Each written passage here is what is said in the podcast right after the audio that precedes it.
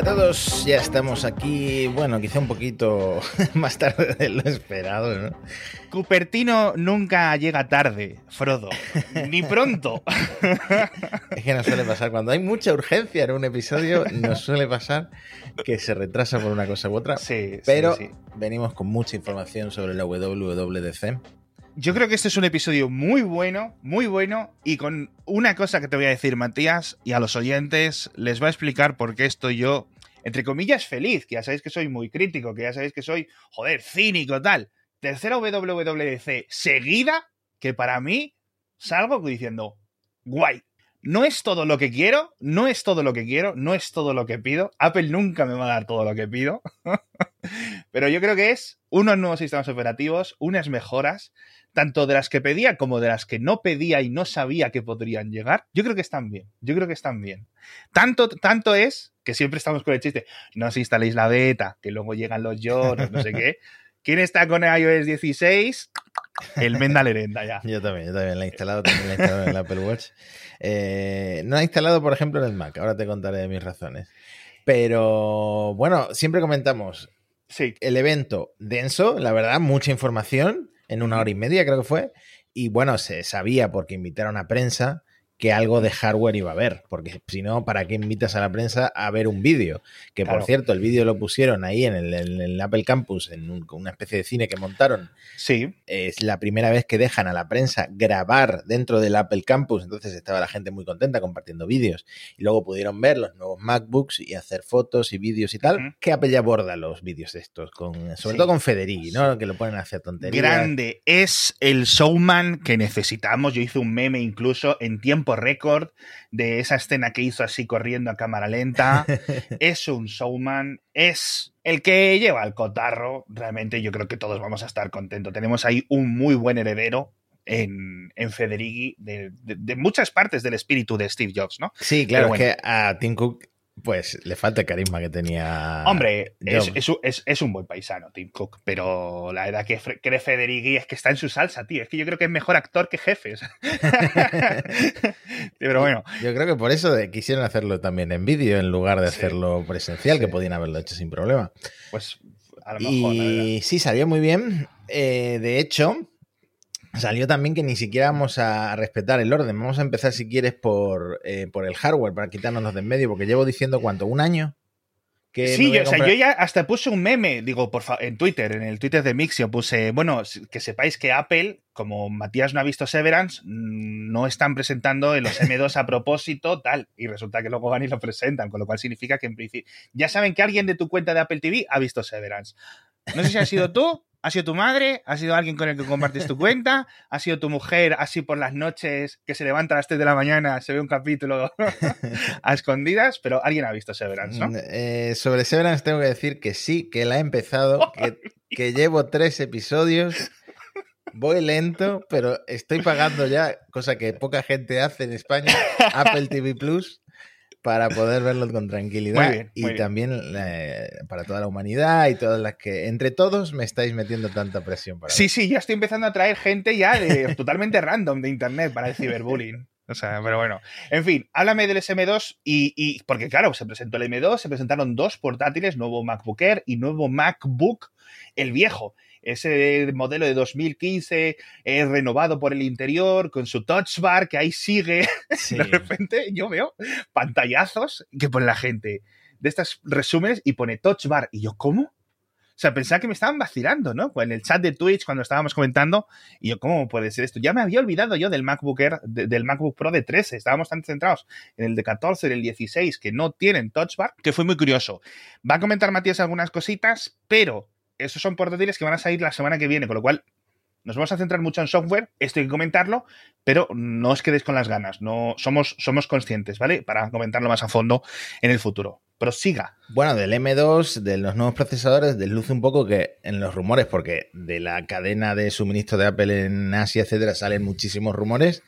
Eh, ya sabíamos que iban a mantenerse en la tecnología de 5 nanómetros, se espera que el Sí. M3 pase a 3 nanómetros, pero bueno, es una segunda generación, es un procesador más avanzado que el M1, eh, por ejemplo, la memoria es, es un 50% más rápida que en el Ujú. M1, recordemos, la memoria RAM va unificada dentro del sistema en chip hasta 1000 gigabits, 1000 gigabytes por segundo de CPU de 8 núcleos, bueno, todo lo que tenemos en el M1, pero más eficiente, más rápido y en general está diseñado para este nuevo MacBook Air del M2, la nueva generación, el nuevo diseño, no tan colorido como se esperaba, no son tanto, tantos colores ni son tan coloridos como el iMac, son colores un poco más serios, más elegantes, pero que me gustan mucho, ¿no? Ese medianoche me ha resultado bastante atractivo. Sí, cierto, son como cuatro colores, con MagSafe, con la pantalla nueva, pantalla con notch.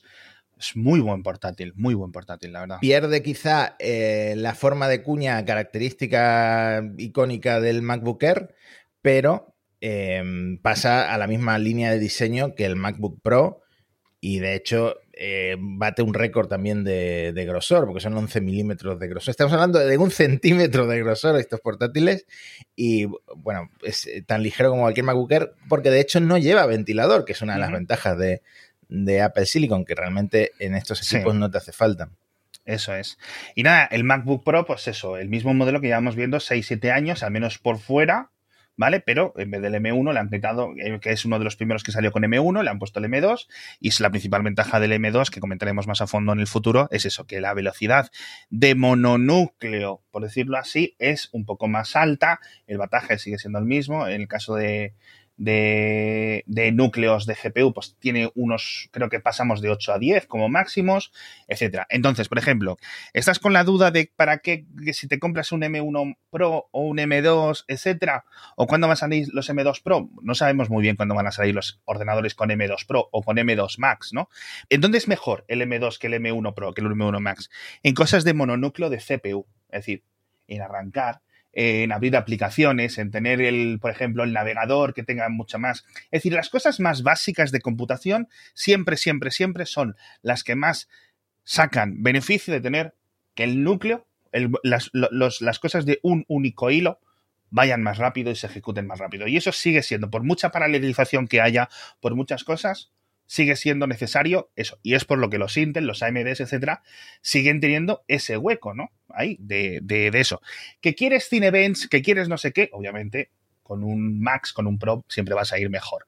Vamos a ver cuándo salen, pero bueno, lo comentaremos. Estos portátiles, como siempre, podrían ser un poquito más baratos, pero me sorprende el precio. Bueno, habéis caído una subida de precio. Dejan el MacBook Air M1 del año, bueno, ya tiene más, más, de un año. Casi dos años tiene ya. Casi Exactamente, porque eh, si no se les quedaba un hueco, porque es que este nuevo con M2 parte de 1.519 euros. Y para mí, una cosa que eh, para mí es la espina que me duele un poco es que los dos modelos, tanto el de 1500 como el de 1869, que son los preconfigurados, digamos, los que, te, los que te vas a encontrar en Amazon y te vas a encontrar en algunas tiendas, em, tienen 8 GB de memoria RAM. Es cierto, vale, es una memoria más rápida, está eh, ahí unificada con el, en el chip, con junto al procesador, pero siguen siendo 8 GB y hemos visto que puede ser un cuello de botella en los MacBook Air con M1, entonces me imagino que puede seguir siendo también un cuello de botella en estos M2. Supuestamente ha, habido una mejora de velocidad, pero yo que me gusta estirar, me gusta estirar en los portátiles, sobre todo el MacBook Air que tengo, me ha durado más de 10 años pues pasaría esos 16 gigas pagando ese impuesto de Apple de ampliar la memoria, que no sé si serán 300 euros. 200 largos, 300 mm. creo que es el cambio. Yo creo que sí que merece la pena mm. si podéis ahorrar ese poquito, etcétera. El problema es que entonces ya dices, coño, es que ya me pongo en precios casi del MacBook Pro de 14 pulgadas y es donde entran las dudas y es donde empiezan a entrar las cosas raras. Pero bueno, yo creo que los veremos con ofertas sin ninguna duda en, breve, porque la verdad es que los MacBookers se están vendiendo como churros y, creo que la verdad, bueno, pues es un muy buen producto y si estabais esperando, pues yo creo que haréis bien en cogerlo. Eh, vamos a hablar de software, Matías, si te parece bien. Vamos a hablar sobre todo de muchas cosas nuevas y buenas en iPad OS 16, pero comenzamos por iOS 16 lo hemos instalado los dos, va muy bien, no es una cosa que recomendemos y tal, siempre aquí estamos con el chiste de que no instalemos las betas, de que no sé qué, no sé cuánto, efectivamente. En los iPhone, tanto el 13 mini que estoy usando yo como el 13 Pro Max que tienes tú, ¿verdad? Sin ningún problema, sin estas cosas raras de vez en cuando. No es una gran separación, con, por ejemplo, con iOS 15, ¿vale? Es decir, no es una cosa que te vaya a cambiar la vida, pero las dos, tres cositas que tiene chulas, pues la verdad, ahí creo que están bien. Está disponible para el iPhone 8 en adelante.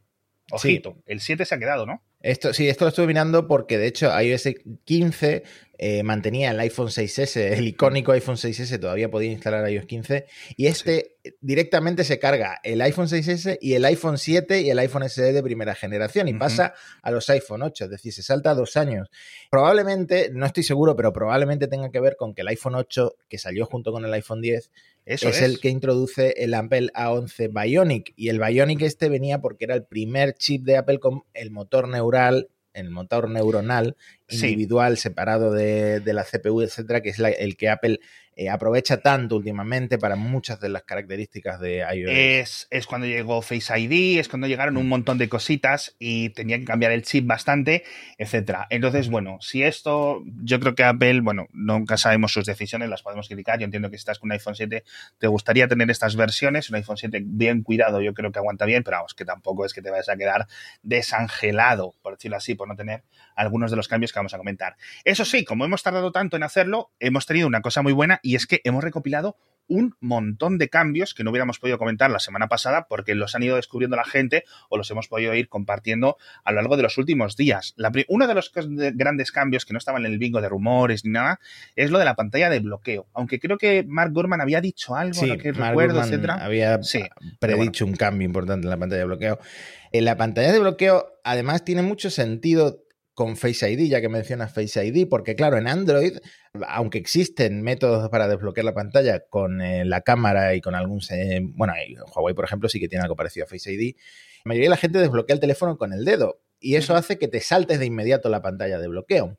En, la, en los iPhones que tienen Face ID, lo primero que ves cuando levantas el teléfono es la pantalla de bloqueo y tienes que hacer el gesto con el dedo para desbloquearla. Entonces, ahora Apple por fin va a aprovechar mucho mejor esa pantalla de bloqueo que normalmente lo único que ves son notificaciones. Entonces, hola, ahora iOS 16 relega. Y esto va a ser, yo creo que lo que más noten los usuarios cuando reciban eh, la actualización en otoño, porque es el cambio estético más grande y diría que el único importante que introduce iOS 16. Sí es que es una pantalla de bloqueo personalizable, las, notificaciones las relega a la parte de abajo de la pantalla y la parte de arriba se queda ahora pues para primero, personalizar la fecha y la hora con las tipografías. Tienen un mogollón de formas de personalización. Tienen incluso nuevos fondos de pantalla interactivos, uno astronómico, no sé cuánto, otro, del tiempo. Los configurables con emojis, que eso está guay, que puedes hacer diferentes. Y sobre todo que puedes cambiar la tipografía y los colores. Puedes elegir eh, básicamente cualquier color que existe para personalizar eh, eso, la fecha y la hora. Y añadir abajo una pequeña barra con widgets que eh, los widgets por ahora son eh, más o menos limitados, ¿no? Están los del Apple Watch, si tienes Apple Watch sí que lo puedes aprovechar bastante, pues del tiempo, del calendario, de los recordatorios, etcétera. Me imagino que esto, a medida que entren eh, los desarrolladores a poner sus propios widgets, pues hará que la pantalla de bloqueo sea un poco más... Más versátil. Más versátil, pero en general las opciones de personalización de la pantalla de bloqueo, por lo que he probado yo, son hasta un poco abrumadoras, ¿no? Y yo creo que es una cosa que se le pedía a iOS es eran temas, instalar temas, etcétera. Pues más o menos esto ha llegado, pero solo para la pantalla de bloqueo. Yo creo que está bastante bien, tío.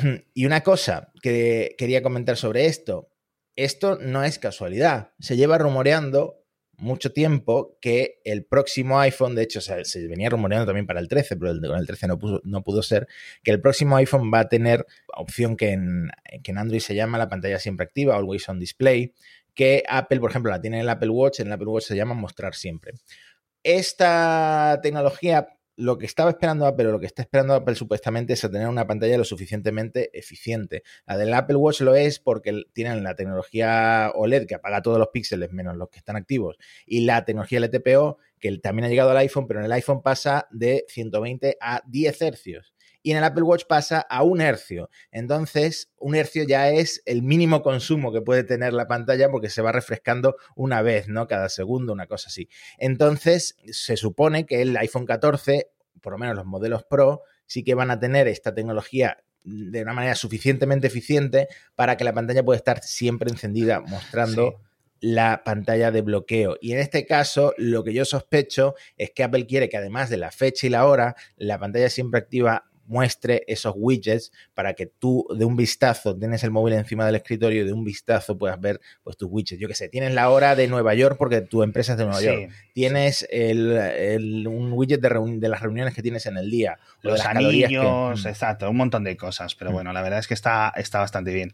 Las notificaciones desde abajo solo es en la pantalla de bloqueo. En el resto del el móvil, una vez que está desbloqueado, siguen saliendo desde arriba, como siempre. Pero bueno, la verdad, tienes una cosa muy chula y es que puedes ocultar las notificaciones sin eliminarlas. Creo que es un gesto de dos o tres dedos.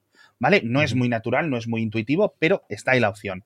Lo de la pantalla Always On, cuando llegue, seguramente, en cuanto salga el iPhone 14, veremos 200.000 artículos de cómo ahorrar batería. Desactiva la pantalla siempre encendida, no sé qué sepan. Que, que lo comentamos sobre el Apple Watch, de hecho, que Sí. yo la tengo apagada porque el Apple Watch sí que tengo una urgencia de batería a veces. sí. Eso es, pero bueno, nuevos memojis con nuevos gestos, etcétera, con lo cual para la gente que utilice los memojis está bastante bien. Cambios, por ejemplo, vamos a ir ahora a la cartera, ¿vale? Bueno, perdón, en el- la pantalla de bloqueo, un cambio muy esperado, Face ID, que desbloquea con el móvil en horizontal, ¿vale? Es decir, cuando tienes el móvil horizontal, ya funciona. Yo lo he probado esta noche justo mientras estaba tirado en la cama, obviamente. Perfecto, la verdad que yo creo que es más versátil. No hace falta que sean 90 grados justos, pero digamos que le da unos mayores ángulos específicos para desbloquear. Muchas personas que tuvierais problema por la mañana, al despertaros, etcétera, con Face ID, yo creo que quedan solucionados con esto. Sí, aquí No es por obligatorio un tiempo. pequeño, efectivamente, aquí es obligatorio un pequeño coscorrón a Apple porque esto estaba en el iPad y porque no lo han podido poner en el iPhone antes. ¿Cuánta gente usamos el teléfono en la cama, Claro, por ejemplo? ¿no? Es que al final todas las cosas se hacen tarde, pero bueno, como siempre decimos en el podcast, al menos ya lo tenemos. A nivel de la cartera, a nivel de lo que se conoce como el wallet, etcétera, tenemos, por ejemplo, bueno, hablaremos del Apple Pay later, tenemos código de seguridad de las tarjetas, es decir, de tus tarjetas de crédito, ahora van a poder estar en iCloud, es decir, son cosas separadas, no es en un wallet, ¿vale? Es decir, en lo del registro de claves de iCloud que se sincroniza, Sí. etcétera, ahí va a poder estar ese numerito de tres números de verificación, el CVV de las tarjetas, ¿vale? Pero bueno. Luego, un registro de pedidos, es decir, si la aplicación, por ejemplo, de tu tienda donde compres cosas actualiza y tiene una API, todos los pedidos que hagas, todos los envíos, el tracking va a poder estar dentro del wallet. ¿Vale? Esto no es mágico, esto va a tener que pasar un tiempo hasta que todos lo implementen, Amazon, PC Componentes, quien sea, quien sea, quien sea, el corte inglés, etcétera. Pero la verdad es que va a estar chulo porque muchas personas tienen múltiples aplicaciones o tienen que andar con enlaces, etcétera. Y con esto, bueno, pues no solo tienes en el wallet, sino que lo tienes integrado en el calendario, un montón de cosas que yo creo que quedan chulas, ¿verdad? Pero bueno, Sí, de hecho creo que tienen ya un socio, no sé si era Shopify. Sí, Shopify era el... sí. Ya es compatible con Shopify, me imagino que irán ampliando. ¿no? Eso es. Pero bueno, una cosa que llamó mucho la atención y que causó muchos titulares es lo de eh, Apple Pay Later, es decir, una opción para mm, retrasar los pagos o mejor dicho dividirlos hasta en cuatro meses directamente con Apple Pay. Y esto es muy curioso y quiero dedicarle un, un minuto por lo menos porque primero solo está disponible en Estados Unidos no sabemos cuándo va a llegar a Argentina no sabemos cuándo va a llegar a España no sabemos cuándo llegar a México. Estas cosas son muy muy lentas. Una cosa que me ha sorprendido para bien es que bueno, para bien y, y, y, y, y, y, no diría para mal, pero sí de una forma neutral. Ha sido una sorpresa que me ha dejado un poco con la ceja subida. Porque Apple va a gestionar este cargo financiero. Es decir, cuando cualquier... No, no hay que cambiar nada por parte de la tienda, no hay que cambiar nadie por parte... Si tiene Apple Pay, está soportado. Vas a poder elegir como cliente pagarlo de, de golpe en ese momento o pagarlo hasta en cuatro ocasiones. He leído una restricción, por ejemplo, que solo es en las tarjetas de la red Mastercard, con lo cual incluso aquellos oyentes que estéis en Estados Unidos, si tenéis Visa, etcétera, a lo mejor esto no funciona. No me ha quedado muy claro, ya digo, no sabemos muchas fechas, pero que Apple lo vaya a gestionar por su cuenta en vez de Goldman Sachs, que es la que gestiona la tarjeta de crédito, la Apple Card, etcétera. Sí. Es curioso, es curioso. Bueno, veremos, ¿no? Podemos ahí discutir. Yo seguramente podría estar discutiendo horas y horas y horas si esto convierte a Apple en una entidad financiera, si la convierte en un banco, porque hemos visto muchos titulares, etcétera. Pero es curioso, es curioso. No sé si Apple hace bien. A ver, es un, es un negocio turbio porque eh, son cuatro meses sin intereses, sin comisiones, pero ¿qué pasa? Si no llegas a tiempo una cuota, si te has endeudado tanto porque Apple te ha puesto tantas facilidades que no puedes pagar, pues entonces es cuando Apple me imagino que te va a pasar el sablazo. te, desa te, desactiva Face ID si no pagas. Te desactiva. Te desactiva. ¿Cómo que? ¿Qué? ¿Qué te, veo? ¿Que estás gastándote dinero en la App Store y no me has pagado la camiseta del mes pasado? Cancelado.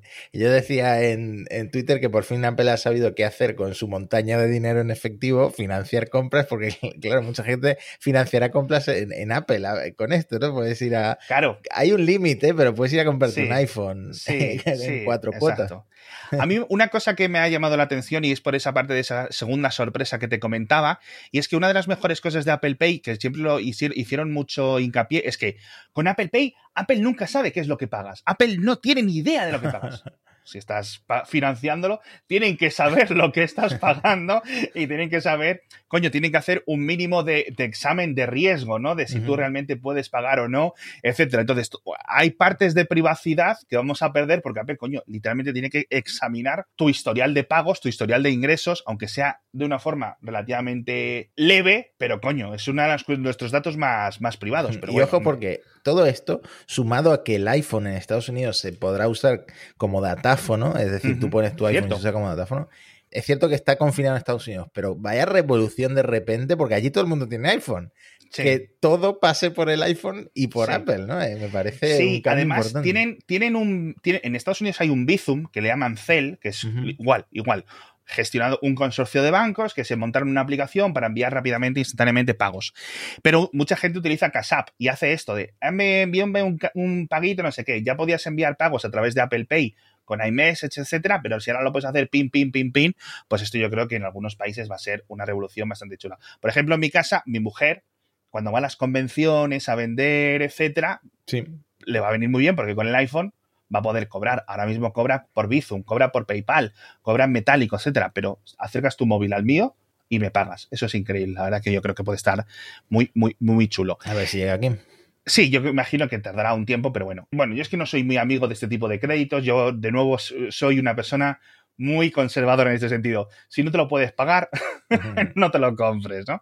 Pero bueno, la verdad que todos tenemos alguna necesidad o algún momento un poco más apretado. El, programa de email se han acordado que existe. el cliente de correo, tanto el de Mac, que ha recibido novedades, como el de iPhone, te van a venir con funciones de estas, igual que Face ID horizontal. Es decir, ¿cómo es posible que hayáis tardado 16 versiones del sistema operativo en poner esto? Que es enviar mails más tarde, es decir, que se envíe mañana por la mañana un correo, Recordatorios de emails, es decir, cuando estás desplazando en la lista uno que te vuelva a salir luego, para que tenerlo en la cabeza cuando llegues a casa, cuando llegues al trabajo, etcétera. Y deshacer envío que funcionará como el deshacer envío de tantos y tantos clientes que lo han implementado. Básicamente no se envía hasta que no pasa un tiempo, con lo cual tienes un, Son un momento. Segundos, creo. Esto es vital. Yo en Gmail esto lo uso todo el tiempo porque siempre veo un error o un adjunto que falta. Bueno, el adjunto ahora se va a detectar que no lo has puesto. Si dices algo en el, en el cuerpo, en plan adjunto, no sé qué, y luego no lo adjuntas, pues lo va a detectar. Pero bueno, son cosas que en, general ya, ya teníamos en Gmail y en cualquier otro cliente de correo. Pero bueno, quienes estéis. Eh, eh, acostumbrados a, la aplicación nativa de correo, la verdad que son. Ojo que mucha gente la usa en el iPhone, ¿eh? No sé si. Mm, eh, en el Mac, en el Mac me parece más. No, en el Mac yo creo que es mucho menor el uso, hmm, sí. Hmm, pero en el iPhone sí, sí es más común. Luego, en Safari no son grandes cambios, pero oye, mejora de las claves generadas automáticamente. Por ejemplo, antes te daba una clave o un tipo de clave con muchas mayúsculas, números, símbolos, etcétera. Ahora vas a permitir hacer claves un poco más sencillas, porque ya habéis visto que hay un montón de sitios que te ponen problemas para no sé qué, con lo cual está bien. Eh, fijar pestañas, luego lo del texto en directo, la transcripción de texto en directo, que estáis viendo un vídeo, que estáis viendo algo, etcétera, ahí lo vamos a poder tener. Y obviamente han adaptado una cosa que ya se había anunciado, que es lo del FIDO. ¿Vale? Esta alianza entre múltiples fabricantes y un estándar de la industria para hacer lo de los sistemas de clave pública, clave privada, que nos permiten registrarnos en sitios sin tener una contraseña, ¿vale? Con lo cual, digamos que nosotros o nuestro dispositivo nos autentica por nosotros. No lo han llamado accesos FIDO o lo que sea, Apple ya sabéis que hace estas cosas siempre a su bola, lo han llamado passkeys, es decir, claves de acceso, claves de entrada, o como queramos decirlo, pero bueno, lo tienen.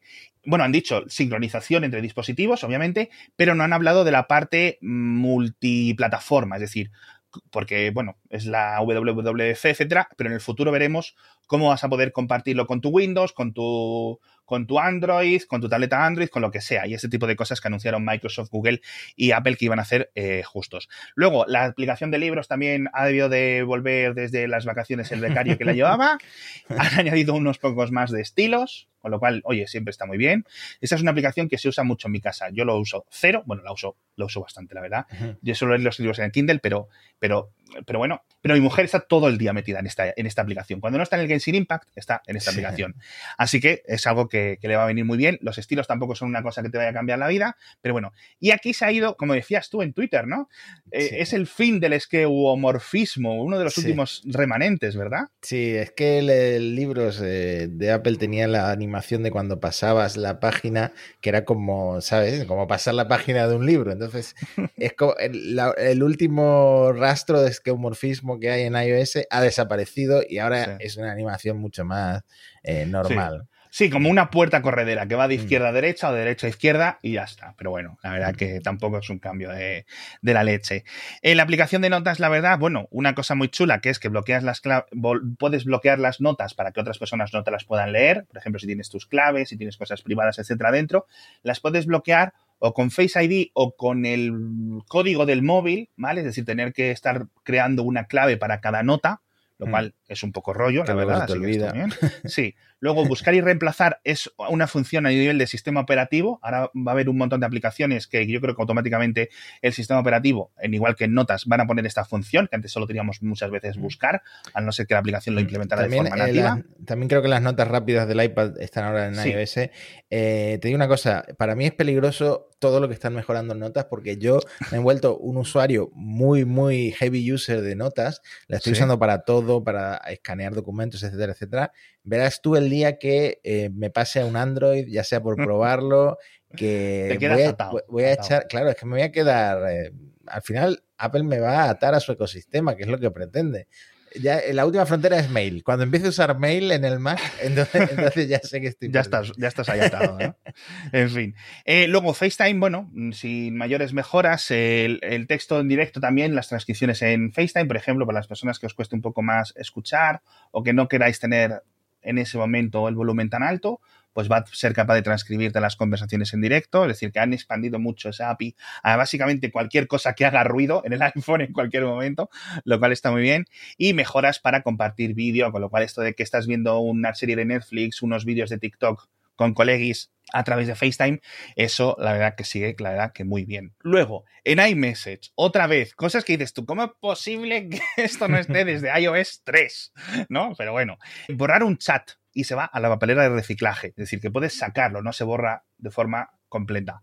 Te permite borrar mensajes específicos y editarlos. Yo, es que, fíjate lo poco que uso iMessage, que yo no sabía que no se podían eh, eh, borrar mensajes o editarlos. Esto en WhatsApp todavía no existe tampoco. Ya, vale, pero bueno, pero bueno, de WhatsApp es que ya nos quejamos, o sea, de WhatsApp esperamos lo mínimo minimísimo, ¿no? Pero, no, pero se acaba de filtrar que WhatsApp ya está trabajando en esto. Apple lo acaba de anunciar. Y eh, una cosa que sí tiene WhatsApp, que no tiene el iPhone, es que ahora se puede anular envío y a partir de iOS 16 también puedes anular envío. Entonces, ya se están poniendo todas al día, ¿no? Pero es cierto, usuarios evangelistas de Telegram, es cierto, Telegram está a años luz de distancia. Está por encima. en funciones, sí. sí. A ver, estas cosas de editar un iMessage una vez enviado em, eh, o borrarlo, solo funciona en iOS 16, con lo cual si la persona que se lo estás enviando tiene iOS 15 y el mensaje lo borras, que Apple no lo ha llamado borrar, ha, sido muy precavida con el lenguaje, ha dicho desenviar, ha dicho el unsend. Si la otra persona que lo recibe tiene iOS 15, iOS 14, la versión antigua que sea, no se le va a borrar, va a seguir presente. Tenedlo en cuenta, ¿vale? Porque no es algo que ah, bueno, y no sé si te llega una notificación de que lo hace. Al final esto, la limitación yo creo clave es que al ser originalmente y principalmente un cliente para SMS, estas funciones en SMS no estaban. Con lo cual, bueno, pues es lo que es lo que tiene. Pero bueno, enviar mensajes automáticamente desde Siri sin la confirmación, que esto mucha gente que envía mensajes por voz, por Siri en el coche le va a venir muy bien, porque ya tienes que ¿Quieres seguro que enviar este mensaje? Sí, Siri, y tú ahí en el semáforo ya cansado, ¿no? Pero bueno, en general muy bien. Mejoras en mapas, por ejemplo, de transporte público, etcétera, para incluso añadirte los pagos en algunas ciudades, no sabemos cuáles en el wallet, etcétera. Luego, en la aplicación de salud, una cosa que me ha gustado mucho y seguramente hubiera muchísimas aplicaciones dedicadas a esto y ahora Apple lo mata directamente, que son los recordatorios de medicamentos. Y me ha parecido bastante bien porque no solo pones el nombre y qué días te lo tienes que tomar y cuál es la dosis, sino que puedes, tiene como un menú con un montón de formas de pastillas. Entonces eliges la forma de la pastilla, el color de la pastilla y dices, bueno, pues estas son las que me tomo los martes por las mañanas o después de cenar, no sé qué. Entonces todo eso queda en el calendario, quedan los recordatorios, queda en la salud, etcétera. Con lo cual yo creo que está muy chulo, muy, una muy buena integración, la verdad. ¿Has visto el botón, este, los, los, botoncitos del medio de la pantalla cuando vas pasando de una pantalla de inicio a otra? En la lista de aplicaciones. Fue lo primero que me fijé cuando instalé iOS 16. Que ahora hay un botón buscar ahí, ¿no? Exacto. Yo creo que está muy bien encontrado que den un aumento a la ingeniera o el ingeniero de Apple que dijo, este sitio mm, lo podríamos aprovechar mejor. Es decir, cuando no estés cambiando de página, los botoncitos esos, esos puntitos más claros o más eh, transparentes, va a poner en pequeño buscar, pinchas y te abre Spotlight. En vez de tener que hacerlo desde arriba, que también va a seguir activo. Pero creo que, queda bien. Claro, es que fíjate que he visto incluso gente quejándose de esto, que a mí me parece un buen cambio porque ahora es más intuitivo, pero claro, tú antes digamos que deslizabas el dedo hacia abajo y ya tenías el buscador directamente con el cursor, digamos, entre comillas, en la barra de búsqueda para escribir. Pero esto me parece incluso más intuitivo. Y una cosa que tiene Apple, que a mucha gente le gusta y está muy bien, es que esconde funciones súper avanzadas que no sabías que existían en una forma que una vez que la aprendes es súper intuitivo, súper sencillo, mm. pero es que hay tantas cosas ocultas detrás de un gesto, detrás de mantener pulsado algo, o en el Mac, detrás de mantener el Alt en eh, opción, como le llaman. Sí junto con el clic, etcétera, eh, son cosas que vas descubriendo poco a poco, pero en este caso, algo tan importante como eh, el buscador del sistema, me parece muy bien que lo hayan puesto. A ver si dura, que las betas a veces cambian las cosas, a ver si dura. Eso es cierto, eh, eso es abajo. Mm. Es muy buena apreciación, pero sí es cierto que al estar arriba para los móviles grandes era más mm. complicado y al estar justo ahí encima del dock, yo creo que es una muy buena. Yo, la verdad que me ha sorprendido. Es un típico cambio de estos, como decía al principio no lo pedía, no lo pedía, es decir, no decía, joder, esta parte hay que, hay que sacarle más provecho, no sé qué. pero bueno, llevamos 30 minutos y nos faltan muchísimas cosas, y nos faltan muchísimas cosas, pero voy a comentar una de las que más me han gustado y creo que son más útiles porque nos van a hacer levantarnos muchas menos veces del sofá al router a mirarlo por detrás, es que una vez que tienes una clave puesta en un router, en la wifi de tu escuela, en la wifi de tu casa, en la wifi del trabajo, vas a poder ver la clave desde los ajustes. Es decir, vas a poder, igual que cuando entras en una web y le das al botoncito del ojo para ver la clave, no solo te la va a recordar, sino que te la va a poder mostrar para que se la digas a alguien. Que sí, que están los QRs, que sí, que no sé qué. Pero mira, chico, esto es súper útil, tío. Es que de verdad es muy útil. Es muy útil. En fin, ¿qué me gusta mucho, por ejemplo, también? Una de las opciones más chulis que me, me he encontrado en iOS 16 y que viene desactivada por defecto, el, lo que dicen el feedback áptico pero en el teclado, cuando estás tecleando, en vez de tener el cloc, cloc, cloc, cloc, cloc de sonidos, que eso se puede desactivar, podemos activar una, no diría micro vibración, porque se nota, pero es una, vibración leve. ¿A ti te gusta? Eh, me, la acabas de descubrir, no la he probado. Es cierto que la anunciaron en el evento, pero no la he probado. Pues está muy bien, está muy bien. Yo no sé si esto afecta a la batería, a la gente que escriba mucho, porque al final tienes que estar el motor, etcétera. Hmm yo creo que el consumo energético es mínimo, pero está muy bien. La sensación es muy buena. El motor áptico de Apple siempre ya sabéis que los iPhone son muy buenos y es una de las opciones que he corrido a, activar.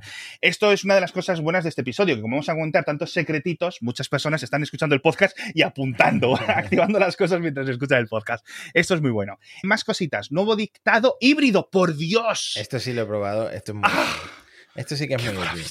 Qué maravilla, qué maravilla.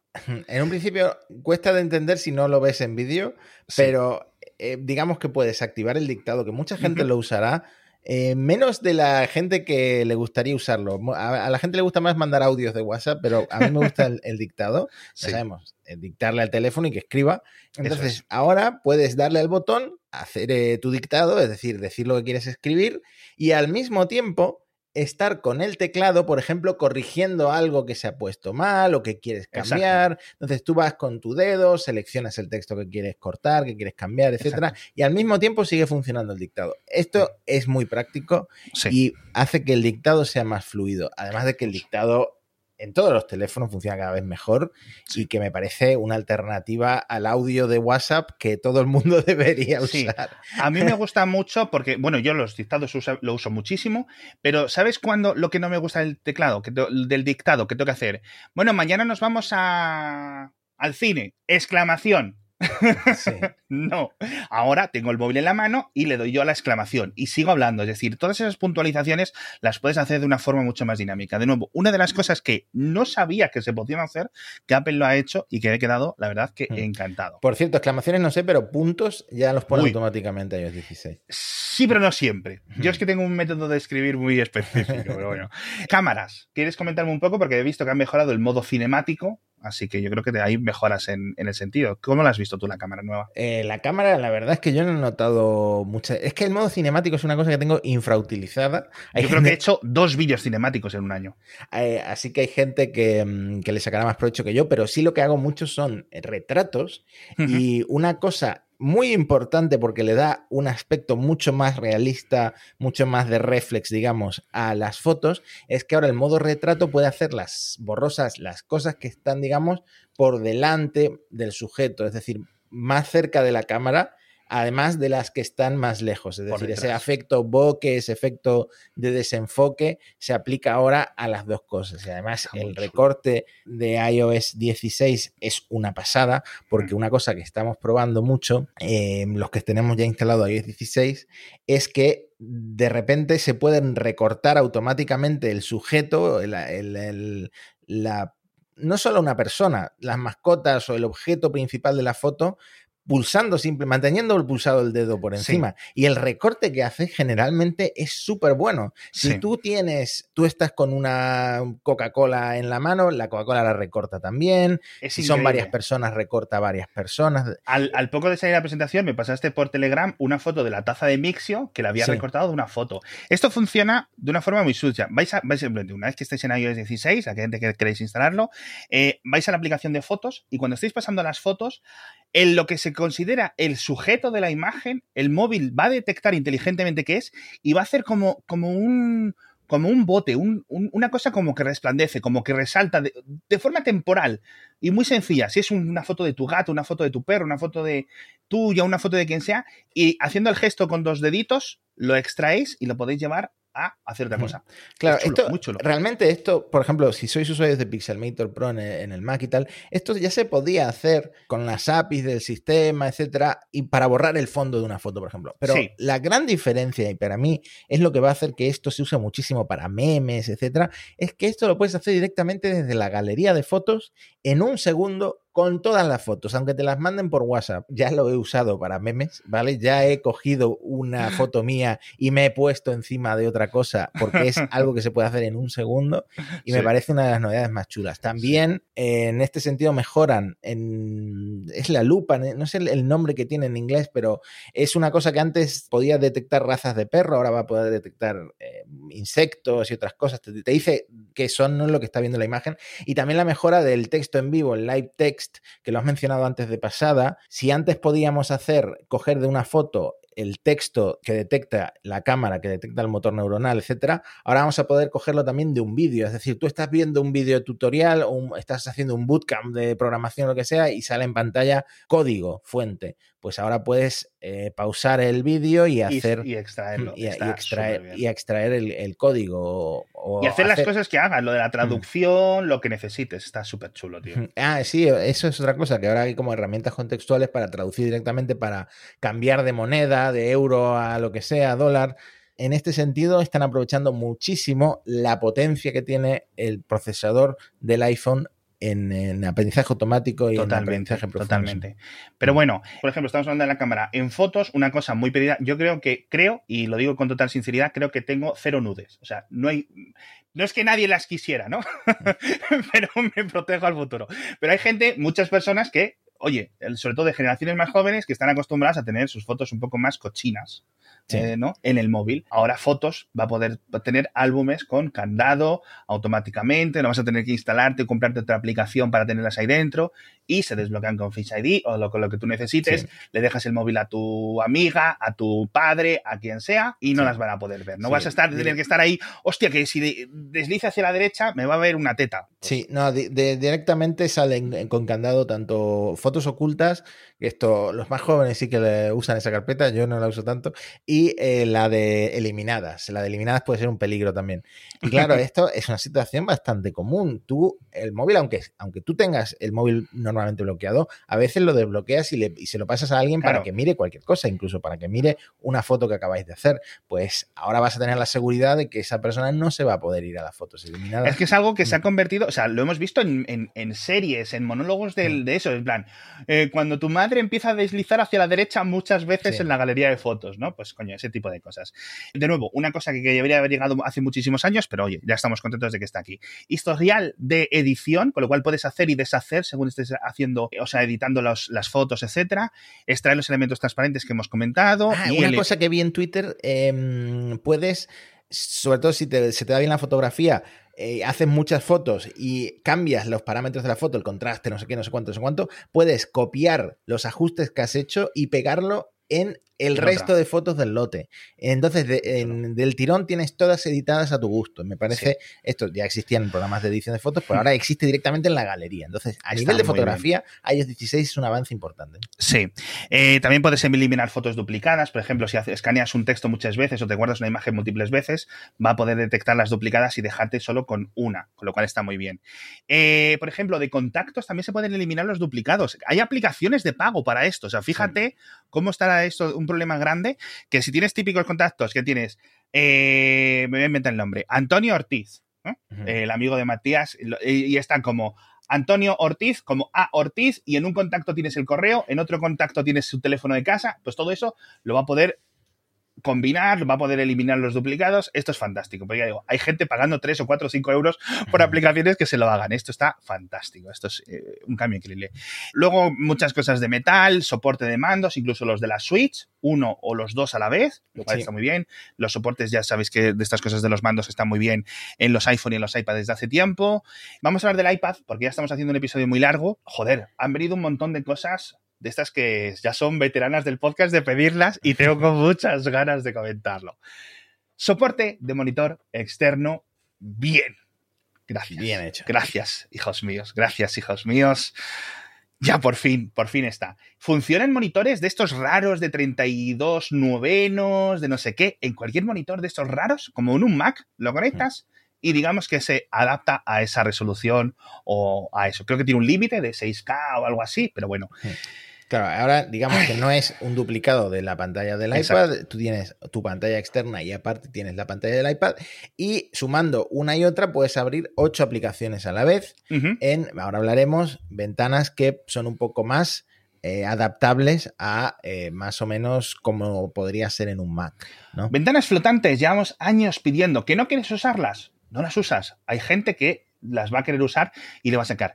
Yo no sé, yo no sé si esto, porque esto lo presentan hace dos años, y te lo juro que yo creo que no me hubiera comprado el ordenador de hoy. Pero esto yo creo que con un iPad mini, el más barato que encuentres, porque ahora mismo el iPad mini creo que tiene una 15 y esto está limitado a los M1s por unos mm. temas técnicos que luego comentaremos. Con un iPad mini, que le pone que en, unos pocos meses venga con el M1 o con el M2, eventualmente llegará un iPad mini de 500 euros o un iPad no sé qué, tienes un pepino de ordenador que lo conectas por USB-C al monitor, el monitor lo carga, eh, llevas las ventanas de un lado para otro, tienes, tienes dos monitores porque tienes la propia iPad y el monitor que tú tengas. Esto es una locura, es que es una locura la cantidad de flexibilidad, la cantidad de cosas.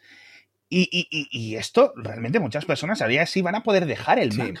Todo depende de los procesos de tu trabajo, de, para qué uses, pero en general estudiantes, o sea, es que al final ¿por qué mi mujer usa un iPad para ver series, etcétera? Pues porque es más cómodo. Pues ahora ella con su iPad, cuando tenga que hacer algo de ofimática para su trabajo, lo puede conectar a un monitor, puede conectar un teclado, puede conectar un ratón y puede escribir en Word o en, Pages. O, tener múltiples ventanas de Safari a la vez, que es una cosa. Es decir, han ido sembrando los diferentes cambios que le llevamos pidiendo mucho tiempo, poco a poco. Si es cierto que ojalá hubiera estado antes, pero bueno.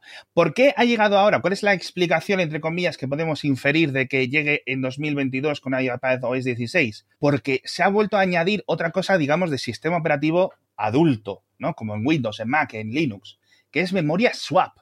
Es increíble, hmm. es increíble que los iPad no tuvieran memoria swap. La memoria swap la mayoría de los oyentes saben lo que es, pero básicamente es que en el momento que se quede sin memoria RAM suficiente, se puede utilizar el almacenamiento de forma temporal. ¿Vale? En vez de darte un, un kernel panic o en vez de empezar a cerrar aplicaciones o en vez de hacer cosas raras, ¿vale?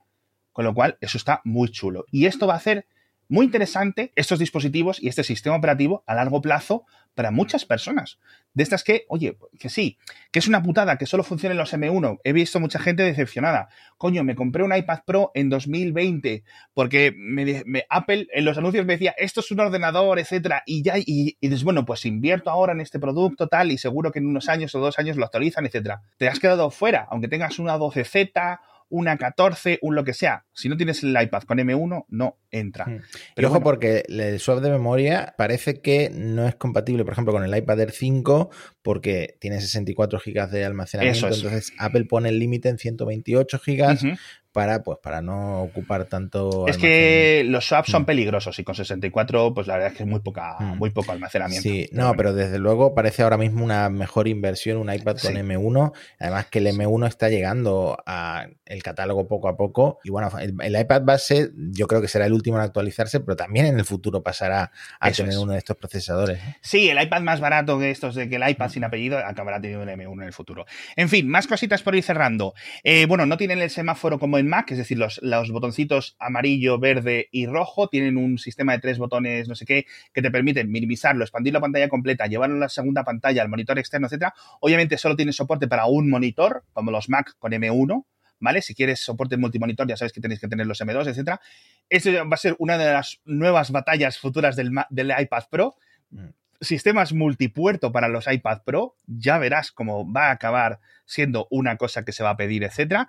Pero bueno, eh, luego driver kit, etcétera, para que digamos el puerto USB-C Thunderbolt tenga muchas más funcionalidades, con un montón más de compatibilidades, etcétera. Eso lo iremos viendo con esos. No han añadido calculadora, pero han añadido aplicación del tiempo de repente en el iPad y dices tu madre mía, ¿por qué ahora? Pero bueno, ya por fin está. Y en general, joder, yo creo que es que, es, bueno, no, bien, No hemos explicado muy bien lo del Stage Manager, o como se llama, el, nuevo gestor de multitarea. Sí, eso vamos a hacer una cosa. Lo explicamos en el siguiente episodio cuando hablemos de Ventura, de macOS Ventura, cuando hablemos de los cambios en los nuevos Mac, ¿vale? Cuando los podamos probar, porque lo, lo comparten los iPad y eso. Pero mi sensación, un yo creo que, joder, es que es muy buena. A, lo mejor estoy muy de bufanda, de fanboy hoy en este episodio, pero de verdad creo que es que es de aplaudir. Las cosas que han añadido son muchos por fines, tío, muchos por fines. Pero bueno, en fin. Era, era hora también, ¿eh? era la hora, ¿no? Mm. Ahora sí.